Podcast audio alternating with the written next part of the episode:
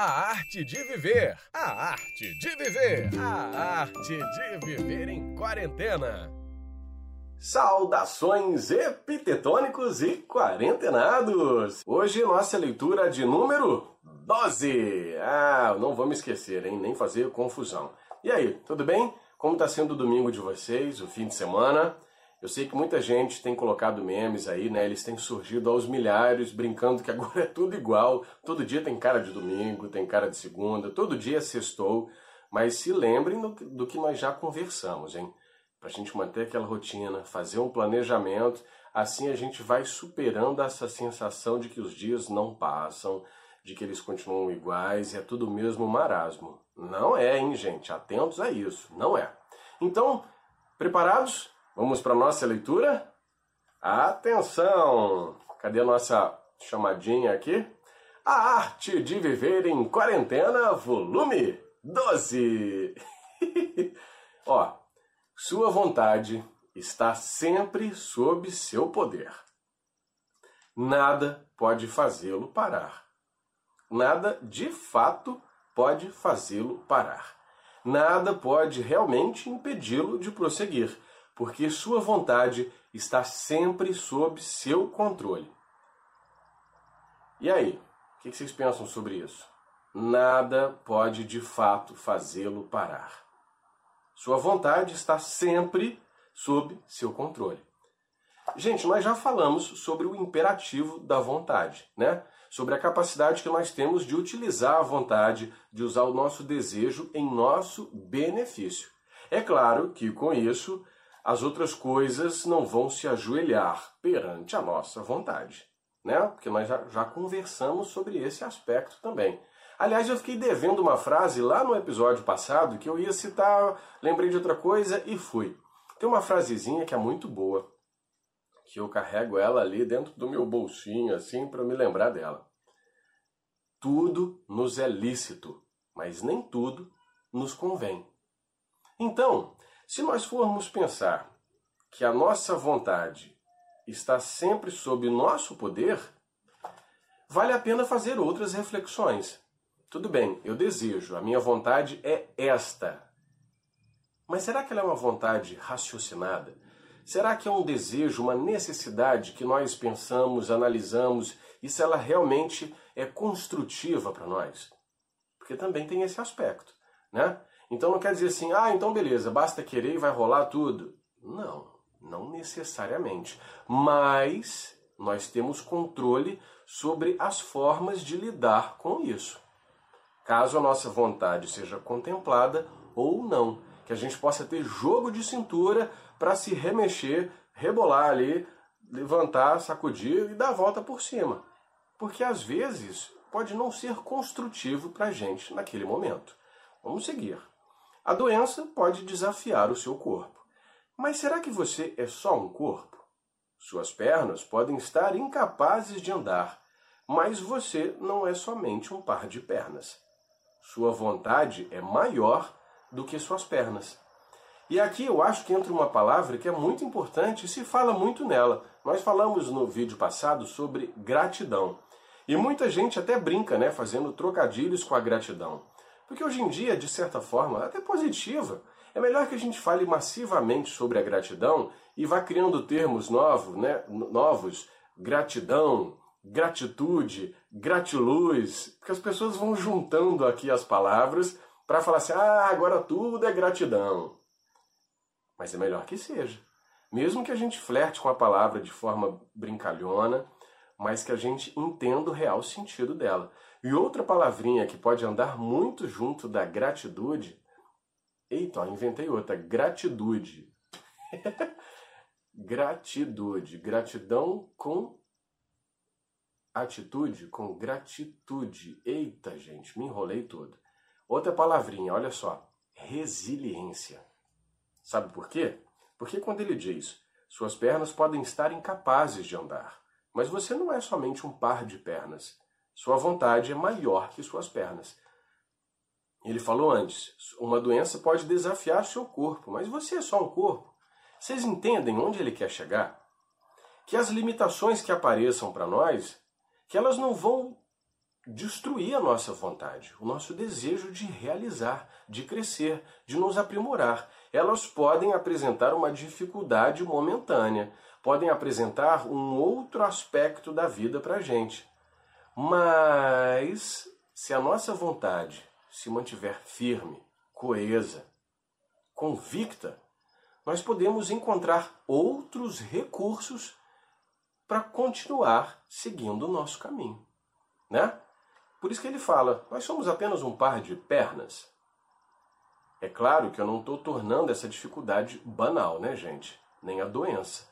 Mas nós podemos lidar com isso de forma resiliente, de forma positiva. Tá, tudo bem, surgiu uma dificuldade momentânea. O que, que eu faço? Eu raciocino. Eu estudo a situação, eu olho para dentro de mim e vejo que outras ferramentas eu tenho ali disponíveis. E aí nessa hora nós vamos descobrir que existem várias ferramentas. E a gente às vezes nem se dá conta delas, mas elas estão sempre ali. Nós temos recursos infinitos para prover as nossas necessidades. É porque às vezes a gente está tão acostumado com um registro só, com um aspecto só da vida, que a gente não se dá conta que tem mais uma série de outras possibilidades ali dentro da gente. Então, nós precisamos estar atentos a isso. E é aí que a, que a resiliência entra. Porque a gente serena um pouquinho, dá uma respirada, se acalma e pensa: eu vou conseguir, vai dar certo, eu vou superar essa dificuldade, eu vou superar esse obstáculo. Agora eu estou impossibilitado por essa, por essa e por essa questões, mas eu vou encontrar outro caminho, eu vou encontrar uma brecha, eu vou encontrar uma outra porta, né? Lembra daquela frase clássica? Deus fecha uma porta, mas abre uma janela. E não abre só a janela, abre uma série de outras portas. Sempre quando a gente percebe na literatura por aí, existem frases que sempre falam desse sentido. Às vezes a gente foca tanto naquela porta que não se dá conta que existe mais uma dezena de portas abertas portas, janelas, frestas por onde a gente pode ver a luz entrar, por onde a gente pode ver um horizonte diferente, que pode apontar um caminho diferente e que se a gente tiver humildade, sabedoria e for resiliente, pode ser muito mais produtivo e muito mais interessante.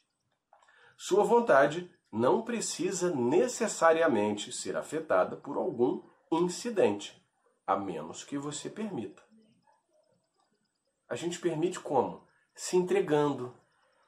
Quando alguma coisa acontece, quando algum revés se apresenta diante de nós, às vezes a gente tem uma tendência a esmorecer, a se entregar, né?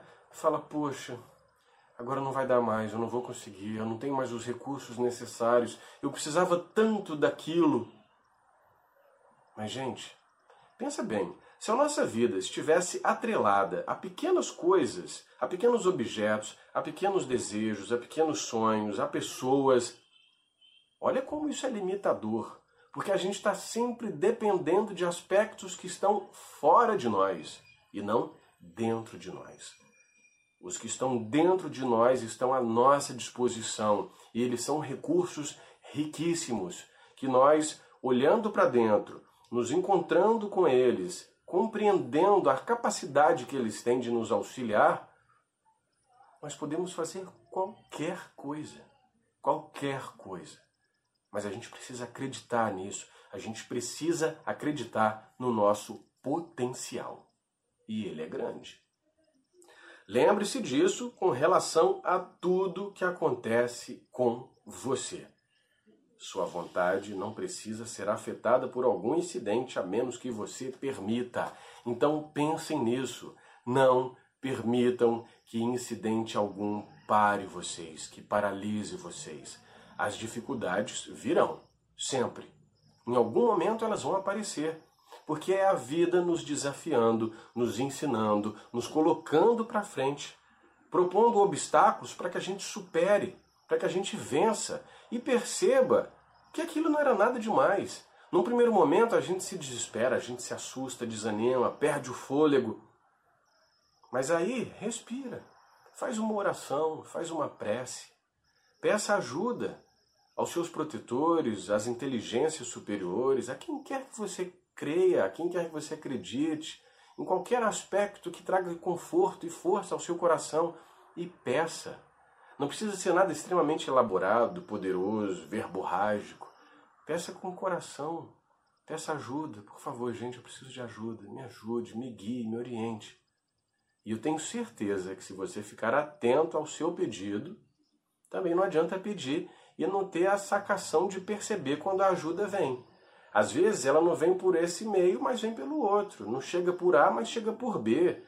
Um amigo nosso que faz uma ligação, que manda uma mensagem, uma coisa que a gente lê, que a gente ouve, um abraço apertado de alguém que nos traz conforto e a gente se enche de esperança, de coragem. As respostas da vida vêm sempre. Nós precisamos estar atentos para percebê-las e seguir em frente, né? Não se esqueçam disso, tá bom?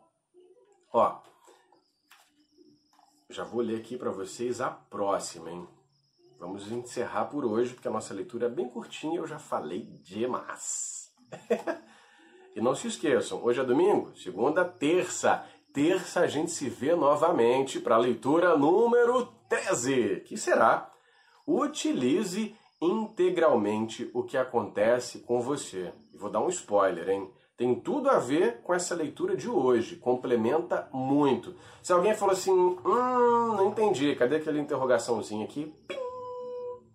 Se alguém falar assim, cara, não entendi não, Maquide enrolou, enrolou, falou, falou, falou e não disse nada. Calma lá! Eu tenho certeza que se não foi hoje, na próxima leitura as coisas vão ficar muito mais claras para você. Mas as dicas já foram dadas, elas estão aí. Agora você tem que digerir e entender a sua maneira, tá bem? E não se esqueçam, marquem os amigos, compartilhem, tragam mais gente para participar das nossas leituras, vai ser muito legal. Quanto maior o nosso alcance, maior mais pessoas a gente pode ajudar, maior é o poder que as palavras vão ter para ajudar mais gente, para dar força, para trazer positividade. E não se esqueçam, se todo mundo colaborar, vai passar. Beijo, quarentenados e epitetônicos. Até terça! A arte de viver! A arte de viver! A arte de viver em quarentena!